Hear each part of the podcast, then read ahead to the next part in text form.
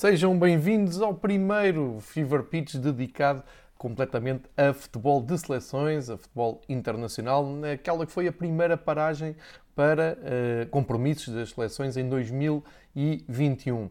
É certo e sabido que uh, arrancou a fase de qualificação um pouco por todo o mundo para o Mundial do Qatar 2022, que, como sabemos, vai acontecer no próximo ano eh, na altura do inverno, uma novidade eh, que temos que esperar para ver como acontece. Eh, e é preciso dar andamento aos jogos de todas as fases de qualificação das federações continentais e por isso a Europa foi chamada agora no final de março a dar o pontapé de saída.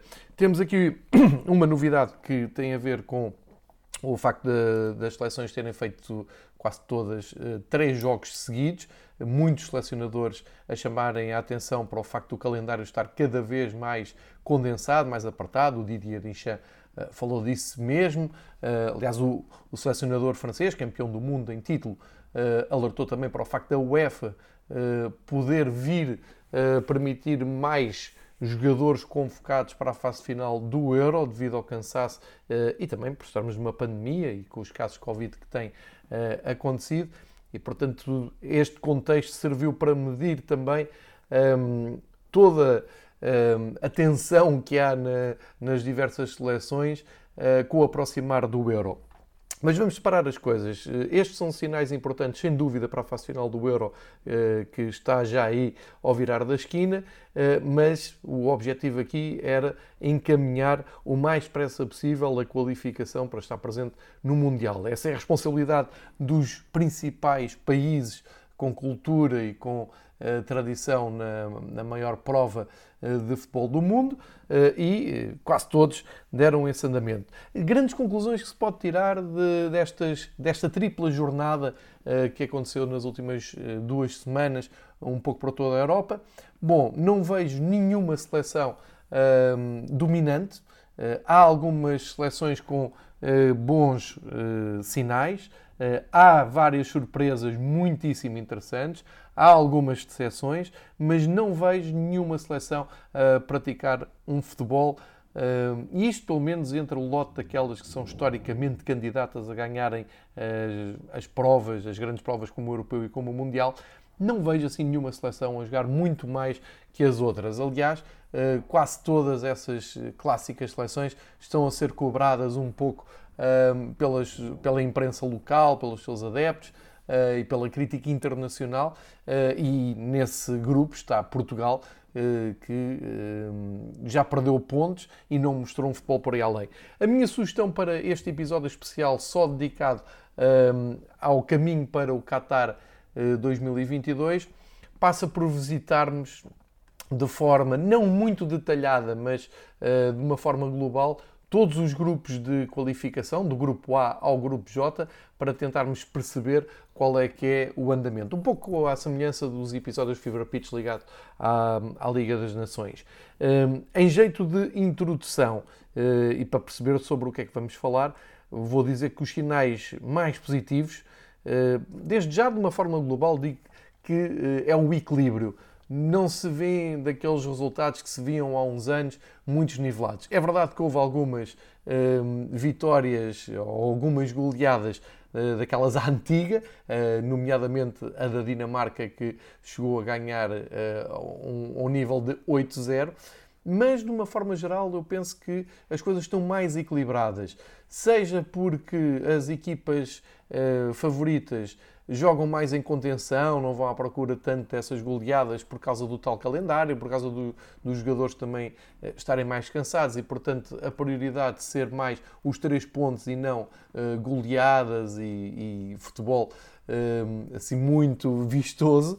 Um, e por outro lado, penso que não, talvez ainda seja um pouco cedo para isto, mas quero acreditar uh, que este formato que a Liga das Nações desenvolveu, democratizando um pouco o futebol, dando hipótese às, às equipas, um, portanto, das federações menos cotadas da UEFA, de poderem jogar entre si, não é? Na, na, olhando para o ranking da UEFA, aquelas uh, seleções que estão do número 40 para baixo poderem uh, medir forças entre elas, acaba por uh, fazê-las subir um pouco de patamar competitivo e até moralizam para depois estes jogos que tradicionalmente ao longo de décadas, quando chegávamos aqui à fase de grupos da zona europeia de qualificação para o Mundial, via sempre uma enorme diferença entre os líderes de cada grupo e os últimos classificados. Penso Talvez me esteja a precipitar, eu sei, mas quero acreditar que as coisas estão um, a equilibrar, tanto pelos dois fatores que eu tenho dito, não é? Também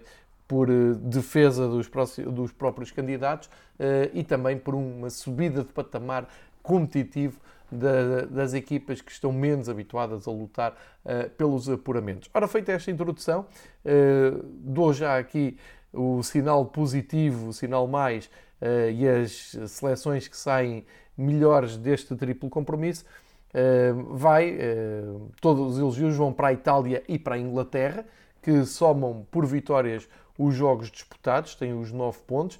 No caso de Itália é particularmente importante porque a Itália vem de um grande trauma que foi não ter estado presente no Mundial de 2018 na Rússia, como, como, sabemos, e portanto o trabalho do Mancini ganha aqui um relevo especial. A Itália encontrou um caminho das vitórias, não têm sido exibições exuberantes, mas isto é transversal e é um, válido para todas as seleções, uh, talvez tirando aqui uh, uma ou outra que eu depois uh, irei destacar na altura mas acho que o objetivo principal foi cumprido por Itália e também por Inglaterra, embora com muitas dificuldades, por exemplo, no jogo que, de ontem com a, com a Polónia, mas a verdade é que são duas seleções que, claro, têm tradição no futebol mundial e que estão numa boa fase, estão a aproveitar muito bem a nova fornada de jogadores e, portanto, saem em alta desta, desta chamada internacional. E depois, três países que estão a fazer um arranque de qualificação absolutamente sensacional: Dinamarca, Arménia e Macedónia. Foram as grandes surpresas deste arranque. Uh, nota especial para os dinamarqueses, que uh, somam já 14 gols marcados e 0 gols sofridos. Uh, excelente arranque da, da, Dinamarca, com goleadas. A última, muito surpreendente, uma vitória espetacular na Áustria por 4-0. A Áustria que também tem vindo a subir a qualidade da, da sua seleção. E Uh, a Arménia, treinada, uh, treinada uh, pelo Joaquim Caparrós, um, uma lenda do futebol espanhol, lidera o seu grupo, o Grupo J, onde estão equipas como a Alemanha e a Roménia. E a Arménia conta com três jogos, três vitórias. E depois, claro, a Macedónia, que protagonizou o escândalo de, desta tripla jornada, ao ir ganhar na Alemanha, em Duisburgo, ontem à noite, por 2-1, com o eterno Pandev, que fez parte daquela equipa do Inter, treinada por Mourinho, que se sagrou campeão europeu. Aos 37 anos, eh, acabou por ser o jogador mais velho a marcar um gol à Alemanha numa fase de qualificação para o Mundial e eh, é cada vez mais a maior lenda eh, do futebol da Macedónia do Norte. Aqui esta designação Macedónia do Norte é para não ser confundido com a região da Macedónia da Grécia, fica essa explicação geopolítica. E com isto tudo, a Arménia lidera o grupo e a Macedónia segue em segundo lugar. Relembrar, vale a pena relembrar que do grupo A ao grupo J passa diretamente para a final o vencedor de cada grupo, sendo que os segundos classificados vão depois uh, ficar ali numa, numa zona um, de pré-apuramento. Ora, acho que feita esta introdução, uh, falta dar o negativo. O negativo é, claro, a seleção alemã, que até estava a dar sinais. Eu falei aqui na segunda-feira com o Marcos Zorn sobre isso, estava a dar sinais de retoma, de uma serenidade e tranquilidade após um, o anúncio da partida do Joachim Löw depois do Europeu. Uh, mas uh, depois daquela goleada com a Espanha 6-0, em que foram derrotados e que soaram todos os alarmes da Alemanha, e depois de parecer que as coisas agora estavam mais calmas até o europeu, eis que uh, cai esta bomba autêntica na, na Alemanha com uma derrota com a Macedónia, que já vamos falar um pouco mais à frente. Um, e o outro dado também negativo desta, um, desta jornada de futebol internacional Uh, foi o que aconteceu no Polónia-Andorra, que nos tirou o Lewandowski dos próximos jogos da Bundesliga, nomeadamente de um uh, praticamente decisivo Bayern-Leipzig uh, e, acima de tudo, da, da eliminatória entre o Bayern e o PSG a contar para a Liga dos Campeões, se bem que hoje há notícias que a paragem pode ser mais curta do Internacional Polaco, mas foi uma nota bem negativa de, deste, eh, deste compromisso de seleções. Então vamos uh, começar uh, a viagem por todos os grupos, tentando dar aqui uma situação global e mais detalhada de todas as seleções envolvidas nesta corrida ao Mundial 2022. Sugiro que comecemos pelo princípio. Vamos então começar pelo grupo A, onde está Portugal, grupo de cinco equipas, e que ao fim de, então, dos três jogos diz o seguinte: Portugal lidera com 7 pontos, tem a companhia da Sérvia com os mesmos 7 pontos, depois o Luxemburgo tem 3 e Irlanda e Azerbaijão com 0 pontos. Ora, notas globais de, do arranque do grupo A. Portugal, enquanto campeão europeu em título, tem responsabilidade eh, de estar presente no Mundial, como é evidente. Isto é algo que, uma condição que conquistou por mérito próprio no, nas últimas décadas. Mas havia uma atração extra, vamos dizer assim. A, a, a renovação da seleção tem corrido muito bem, muitos novos valores têm aparecido, jogadores que têm estado a brilhar nos campeonatos eh, mais importantes da Europa e, portanto, havia uma expectativa acrescida para ver como é que jogadores como o João Cancelo, o Bernardo Silva, que tem brilhado a alto nível no, no Manchester City de Guardiola, tal como o Ruben Dias, uh, o Diogo Jota, que uh, tem servido muito bem o ataque do, do, Liverpool.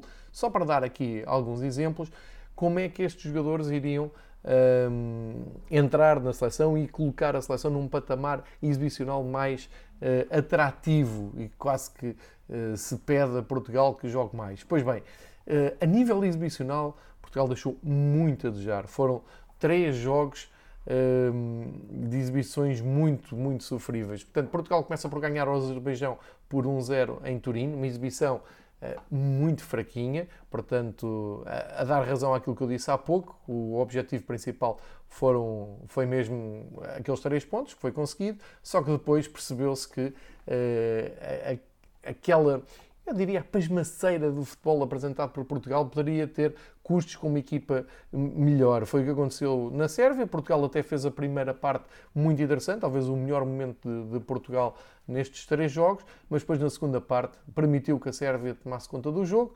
A Sérvia uh, cresceu, fez o 2-2. É verdade que o jogo termina marcado por aquele lance uh, em que um, Cristiano Ronaldo parece ter metido a bola dentro da baliza e o árbitro não viu, e ao que parece também pediu uh, desculpa ao selecionador de Portugal. Levantou-se logo aqui a grande questão, uh, que é pertinente, porque é que estes jogos de, de, uma importância extrema de estar na maior prova de futebol do mundo não uh, têm o apoio tecnológico não só do VAR, mas também da linha de gol. Uh, Falou-se muito, muito sobre isso, mas a verdade é que as regras já tinham sido ditadas antes destes primeiros três jogos e uh, a FIFA aconselhou a UEFA a usar a tecnologia. A UEFA disse que não, não poderia uh, avançar para esses meios tecnológicos porque nem todos os países das, penso são 55 federações que compõem a, a UEFA, tinham possibilidade de colocar esses meios e, portanto, avançou-se para uma fase de qualificação sem o apoio do VAR, tendo dado aqui alguns lances caricatos, à cabeça este do, do Cristiano Ronaldo, da tal bola que parece estar dentro da baliza da Sérvia e não contar. De qualquer maneira, uh, seria uma vitória de Portugal que eu acho que seria injusta para aquilo que a Sérvia fez no, no segunda, na segunda parte. E depois, o jogo final de Portugal foi com o Luxemburgo. Uh, chegou Portugal a estar a ganhar 1-0, a perder 1-0, uh, ou seja, chegámos até a tempo de intervalo com o Luxemburgo na frente eh, e depois lá apareceu o gol do empate de Portugal eh, mesmo em cima do intervalo e na segunda parte Portugal fez mais dois golos, não sem antes passar por eh, alguns sustos e por muita impaciência da parte de quem estava a ver o jogo. Ou seja, Portugal não joga um futebol uh, de acordo com os protagonistas que têm à sua disposição, mas vai somando os pontos suficientes para estar em primeiro lugar, neste caso com os mesmos pontos uh, da Sérvia. Outro destaque que faço é para, para a subida de qualidade do, do Luxemburgo. Quem viu o Luxemburgo-Irlanda, ou pelo menos um resumo alargado do jogo do Luxemburgo na República da Irlanda, eh, não pode deixar de eh, elogiar os progressos feitos na seleção de Luxemburgo, com alguns jogadores ligados a Portugal, seja por jogarem eh, nos campeonatos de Portugal, como o Tilo que joga no Nacional, como um, internacional que joga no Casa Pia, e o, o grande, vamos chamar-lhe assim, o grande craque, a grande surpresa de, desta fase de, de qualificação que acabou por ser o, o Gerson Rodrigues, que marcou o golo número 10 da seleção, uh, nascido na margem sul uh, aqui da capital uh, em Portugal. e, portanto, elogios para, para o Luxemburgo. É uma das provas de uma equipa que nos habituámos a ver sempre lá muito por baixo e agora está a mostrar valor. Não sei se o suficiente para lutar pelo segundo lugar, mas pelo menos deu para empurrar a Irlanda, que todos nos lembramos de presenças em mundiais e europeus, ou, ou pelo menos naquele Itália 90 e no Euro 88, por exemplo, para irmos um pouco mais atrás. E o Azerbaijão, aí já não há grande surpresa, eh, no último lugar. Portanto, aqui parece-me que a, a corrida vai ser mesmo entre Portugal e Sérvia ficaria surpreendido se uh, uma das duas seleções não estivesse no uh, Mundial. Passamos então para o grupo B, onde um, eh, um dos grandes destaques uh, são as duas vitórias da Suécia, que tam também não fez o, pleno de outras seleções, porque também só fez dois jogos a contar para esta corrida do Mundial. A Suécia, com estes dois jogos, soma um, um, um saldo de 4-0, não sofreu ainda golos e conta com o regressado Ibrahimovic, que é sempre uma mais-valia para estas noites europeias. Uh, fica ligado até a duas assistências, portanto, teve uh, intervenção direta na sua seleção e encaminha a Suécia para uma fase de qualificação muito interessante. A Espanha lidera, mas já com tropeço com um, empate inesperado em casa com a Grécia. A Grécia que ainda não perdeu, mas também não ganhou, tem dois jogos, dois empates. Uh, nota para o, o selecionador holandês da Grécia, o Van Chip, uh, agora estar a apostar em Vlaco Dimos. Uh, o Odisseias não era titular quando estava como titular do Benfica e agora que uh, se deu o seu lugar a Alton Leite, mantém a titularidade na Grécia, não deixa de ser curioso. E depois a, a Geórgia com um ponto e o Kosovo com nenhum ponto. O Kosovo acaba até por ser um pouco de desilusão porque tinha feito uma fase de qualificação para o europeu uh, muito interessante, chegou até ao play-off de, de, apuramento uh, e agora uh, soma já duas derrotas neste grupo. A Espanha, sempre candidata, claro, está como Portugal, joga muito pouco o empate com a Grécia foi uma decepção, mas a vitória na Geórgia acho que ainda foi pior, porque a vitória aparece num último fogo, um remate do Dani Olmo, que teve a contribuição do guarda-redes da Geórgia e que deu a vitória no último minuto uh, à Espanha. Jogou muito, muito pouco a equipa de Luís Henrique, a renovação não está fácil e até contradiz aquela goleada à Alemanha na Liga das Nações, que parecia catapultar a Espanha para ser claramente favorita a ganhar o Euro e uh, estar fortemente presente no Campeonato do Mundo do, do próximo ano. Uh, estes três jogos não mostraram isso, ficam aqui muitos pontos de interrogação sobre a Espanha, ao contrário da Suécia, que pareceu uh, mais competitiva e mais equilibrada, uh, e reforçada, então, como eu já disse, com o Ibrahimovic. De qualquer maneira, um, será uma luta entre a Espanha e a Suécia, uh, ver se a Grécia ainda vai a tempo de uh, importunar estes, uh, estes dois países da frente. Passamos assim então para o grupo C, onde a Itália domina, como eu disse uh, há pouco, a Itália aproveitou estes três jogos para somar nove pontos, para me dar também aqui uma posição de força sobre a sua candidatura a estar presente no Mundial, depois daquela impensável ausência da Rússia, uh, e portanto, nesse sentido, a Itália hum, ganha por 2-0 à Lituânia, o mesmo resultado tinha conseguido na Bulgária e tinha arrancado também com o mesmo resultado contra a Irlanda do Norte em casa.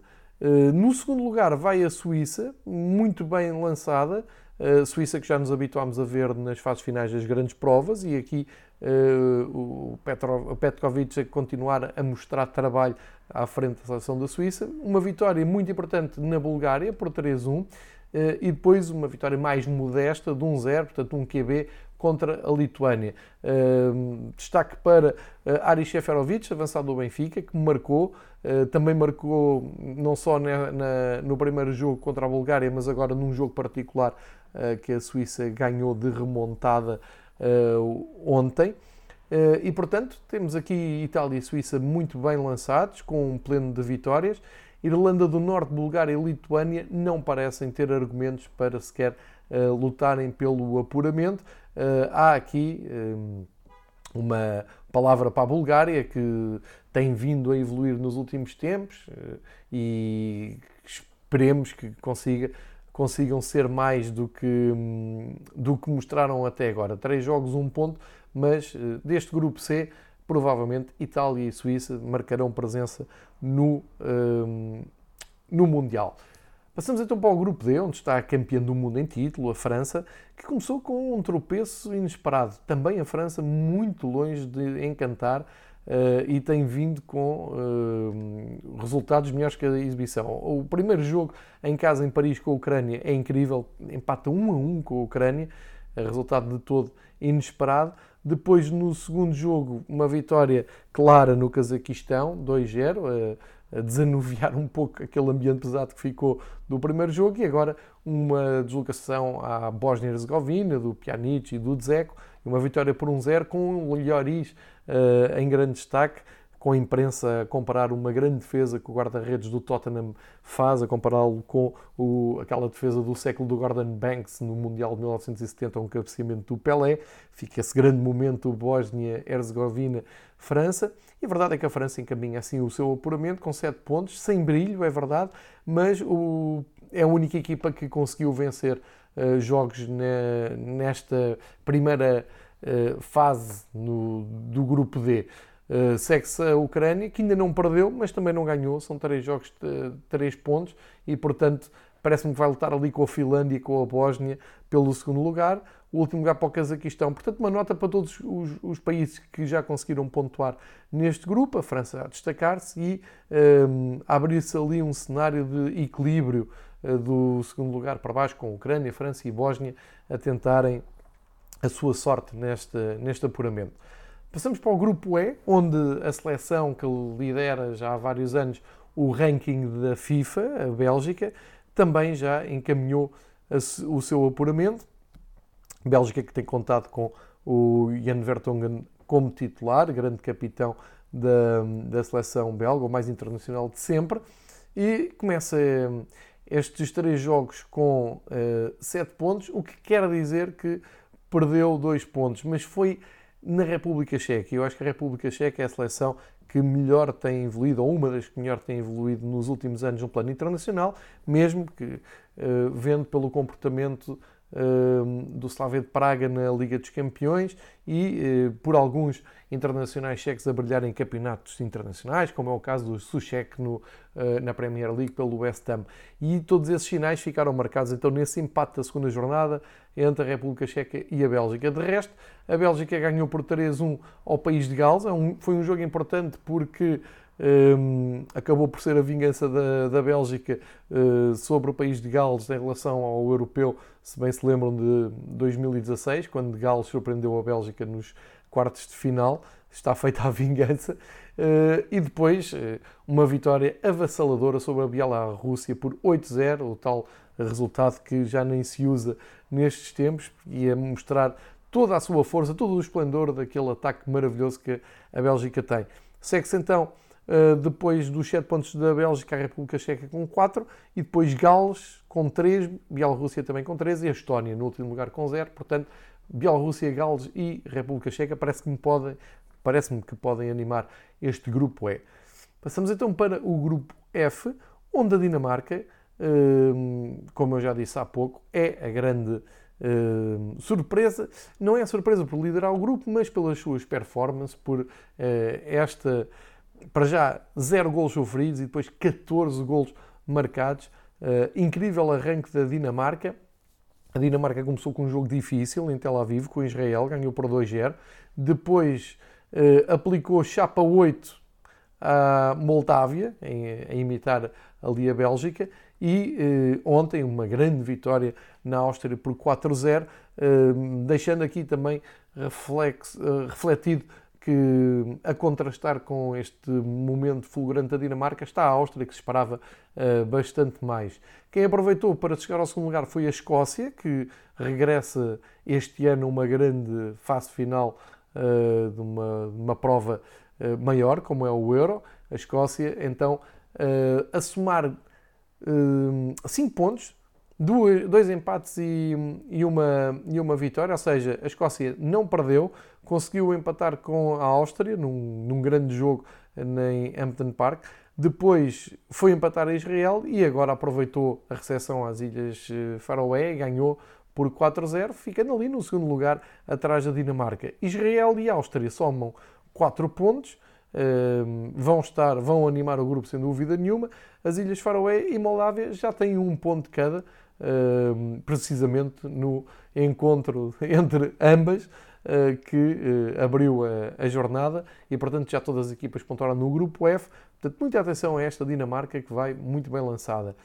Passamos para o grupo G, onde a Turquia começa de uma forma espetacular, se bem que eh, facilitou neste, nesta última jornada ao receber a Letónia e aceder um empate 3-3. Mas o arranque é incrível, nomeadamente porque ganhou a Holanda, aos Países Baixos, como agora se diz, por 4-2.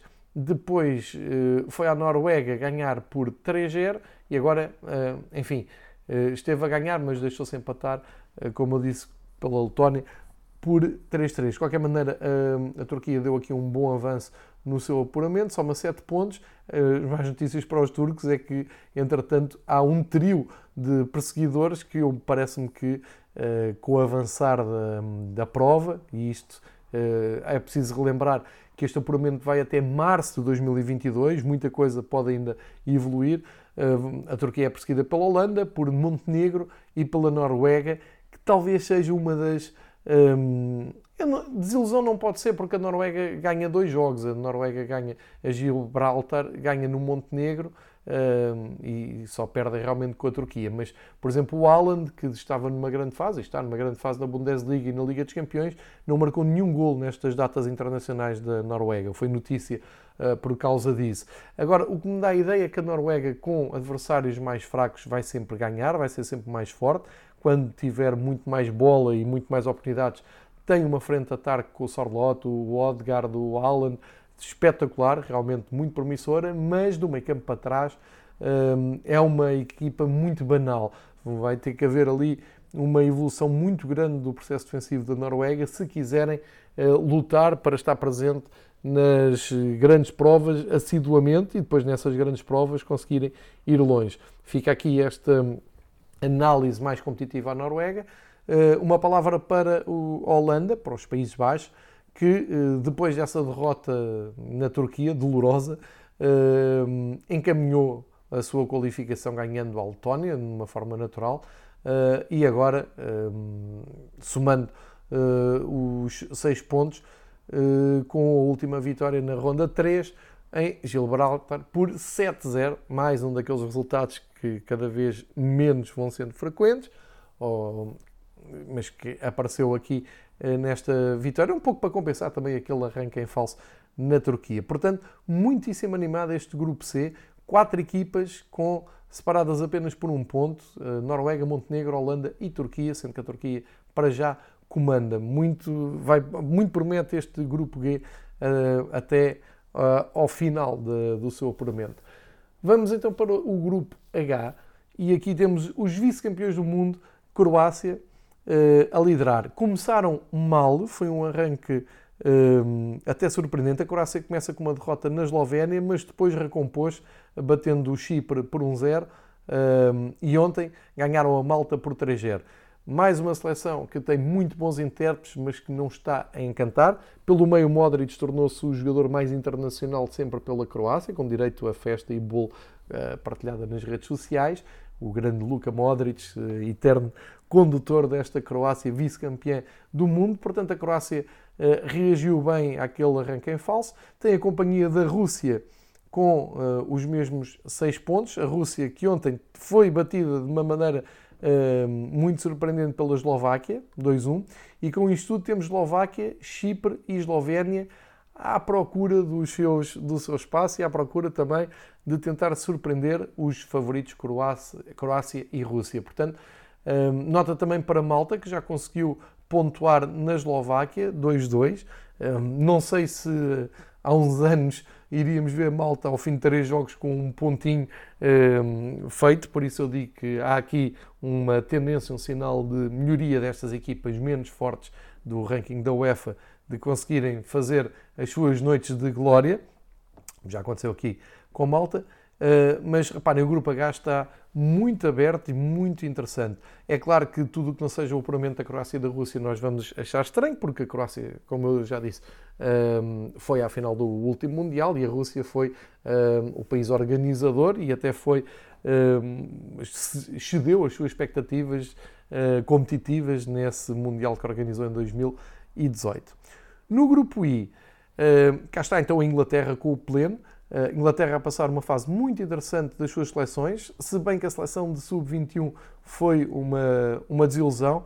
Há muito talento, parece-me que agora o problema que hum, a Federação Inglesa vai ter é gerir todo este talento que está a brotar um pouco por todo lado nas seleções mais jovens uh, e com a seleção inglesa de repente a ficar cheia de opções por cada posição, são muitos jogadores para cada posição um, a pedirem uma oportunidade.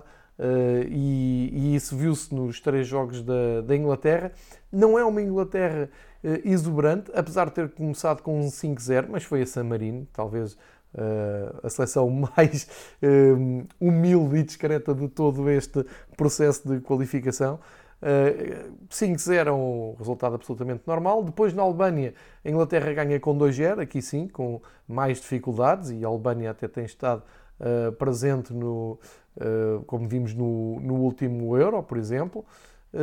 e a vitória mais difícil contra a Polónia, claro, vitória por 2-1 com Harry Maguire a desempatar o jogo já muito perto do fim, um empate que teria sido muito bem-vindo por parte da Polónia. Ora, a Polónia, que na minha opinião seria e será a segunda equipa favorita neste, neste grupo, teve aqui uma estreia complicada com a Hungria, um dos melhores jogos deste, desta primeira leva.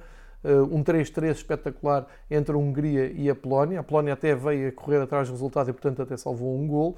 Depois, com Andorra, claro, ganhou por 3-0 e eh, com a Inglaterra esteve quase a pontuar. Portanto, é um início de Paulo Sousa à frente da Polónia, eh, que eu não diria muito entusiasmante. Ainda por cima perdeu o Lewandowski nesse tal 3-0 a Andorra.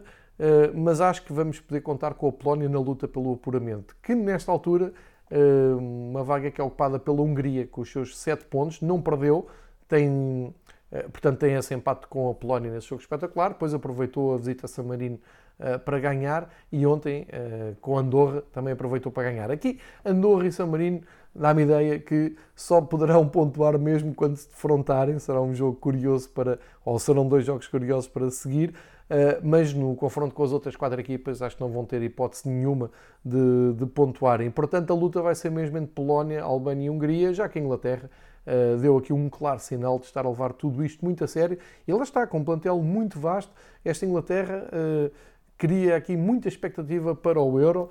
Parece-me que dos uh, tradicionais favoritos a estarem presentes nas grandes provas e a vencê-las, a Inglaterra parece que este ano tem ali mais qualquer coisa para dar eh, e não ser a, a eterna decepção.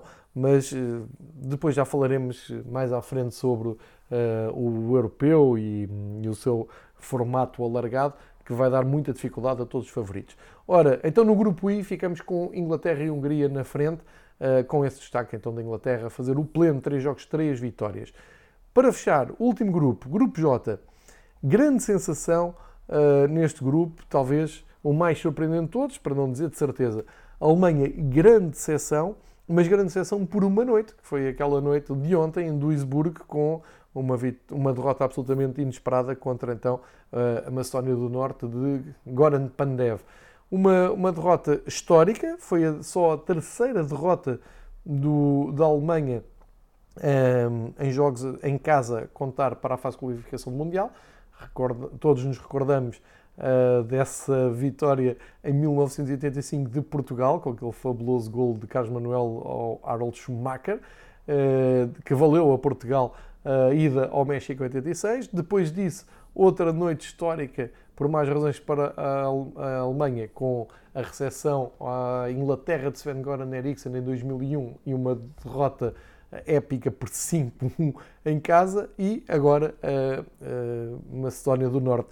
Enfim, se a Alemanha tiver como derrotas em casa estes ciclos longos de quase de 20 em 20 anos, poderei dizer que não estão assim tão mal. Mas a verdade é que esta é a última imagem que fica, tal como na Liga das Nações, a última imagem que ficou foi aquela derrota escandalosa com a Espanha por 6-0. Portanto, volta tudo a estar baralhado nas contas do Yakilov, que tinha começado muito bem a fase de qualificação com uma vitória 3-0 sobre a Islândia.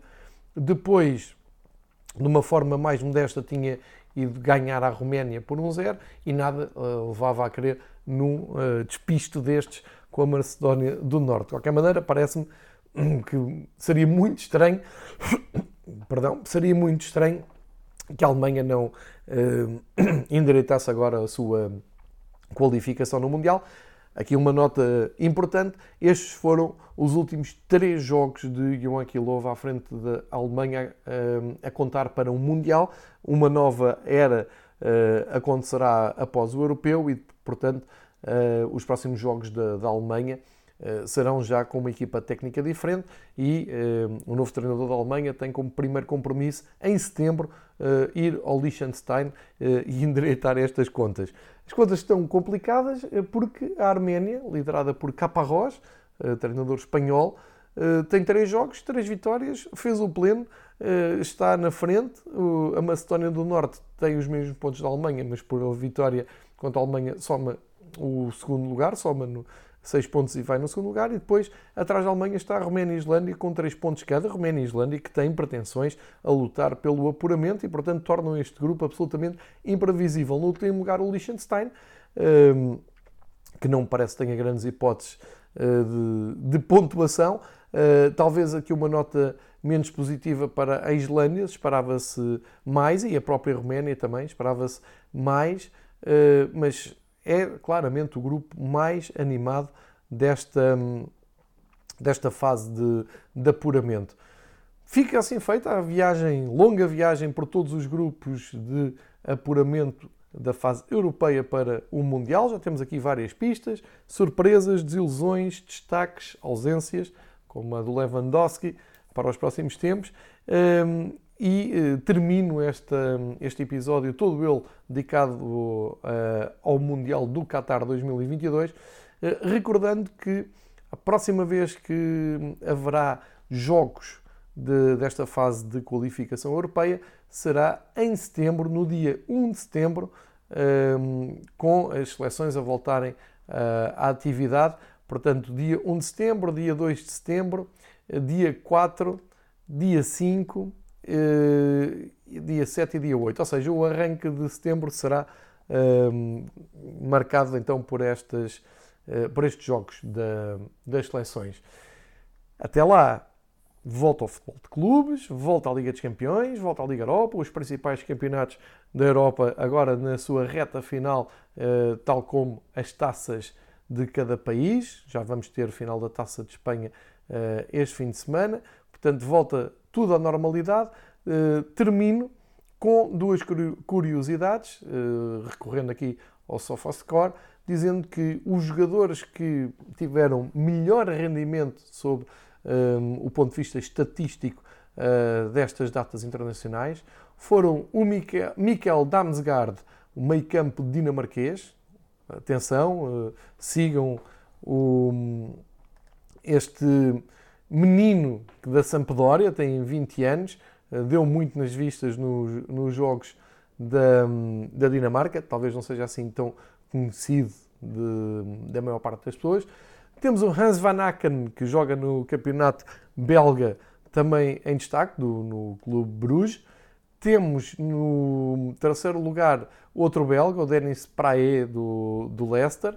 Um, para não variar mais um belga, também aqui a, a, refletir a ótima campanha que a Bélgica está a fazer, o Jeremy Doku, do Stade Rennes, uh, no quarto lugar de melhor classificação estatística, portanto estou, estamos a falar não de uh, assistências, gols, estamos a falar de, de, tudo.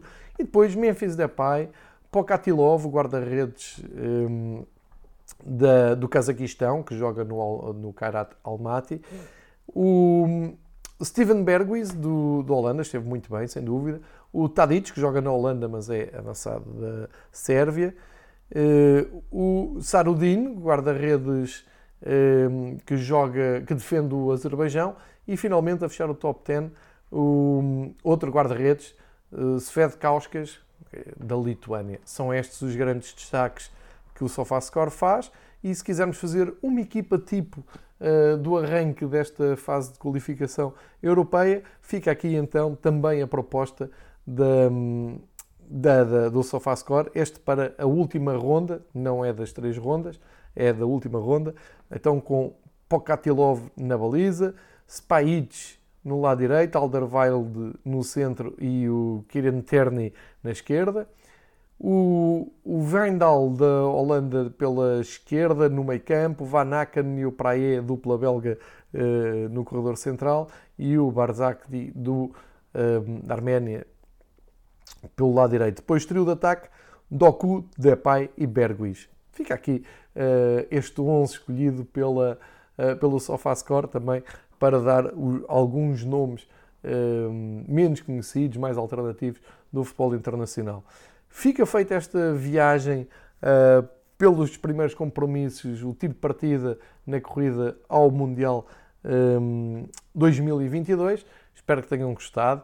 Uh, sei que não é o futebol mais apreciado, mas vale a pena ficarmos aqui com um olho também no Fever Pitch uh, estas datas, porque é sabido e assumido que eu gosto muito de, destas provas de seleções. Portanto, tudo dito, a partir de agora começa a contagem decrescente para o arranque do Euro 2020, a ser jogado este ano em 2021, ao que tudo indica, no formato alargado, com várias cidades escolhidas, uh, tudo para ser confirmado pela UEFA, que já adiantou até que vai uh, deixar acontecer cinco substituições nos jogos do Euro e, mais perto do Euro, de certeza que o Fibra Pitch vai ter projetos para acompanhar a prova.